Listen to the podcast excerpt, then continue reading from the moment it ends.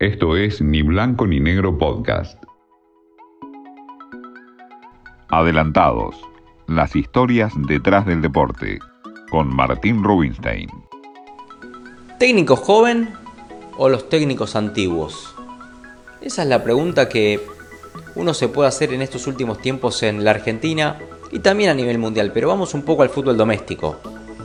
Uno se queda con la radiografía de Marcelo Gallardo, 45 años, es entrenador que ha ganado 11 títulos en River desde que llegó en aquel 2014 y va repasando los técnicos que fueron apareciendo.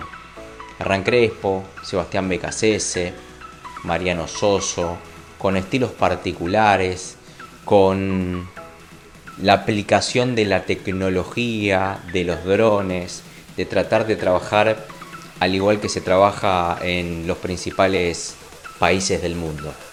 Y después podemos quedarnos también con la imagen de los técnicos más 55, con los Miguel Ángel Russo, que sigue ganando cosas en el fútbol argentino con Boca, con Falcioni que hoy no es más entrenador, pero ha dejado a Javier Sanguinetti que ahí entra un poco él, técnico joven, técnico viejo, y Después tenés el caso de Zielinski, de Ricardo Zielinski, el ex entrenador de Atlético Tucumán, que hoy llega a estudiantes para brindar un poco de experiencia de cara a lo que ha sido un poco el paladar de estudiantes a lo largo de su historia.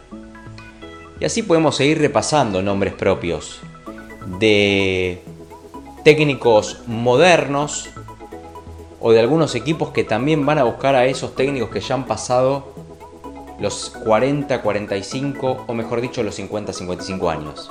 Como es el caso de Pizzi, el nuevo entrenador de Racing. Ahí está la cuestión. En la Argentina, ¿están dados los tiempos justamente para hablar de planificación, para hablar de proyecto, de trabajar a pesar que no hay descensos con una tranquilidad que pueda sostener a un técnico por lo menos una temporada?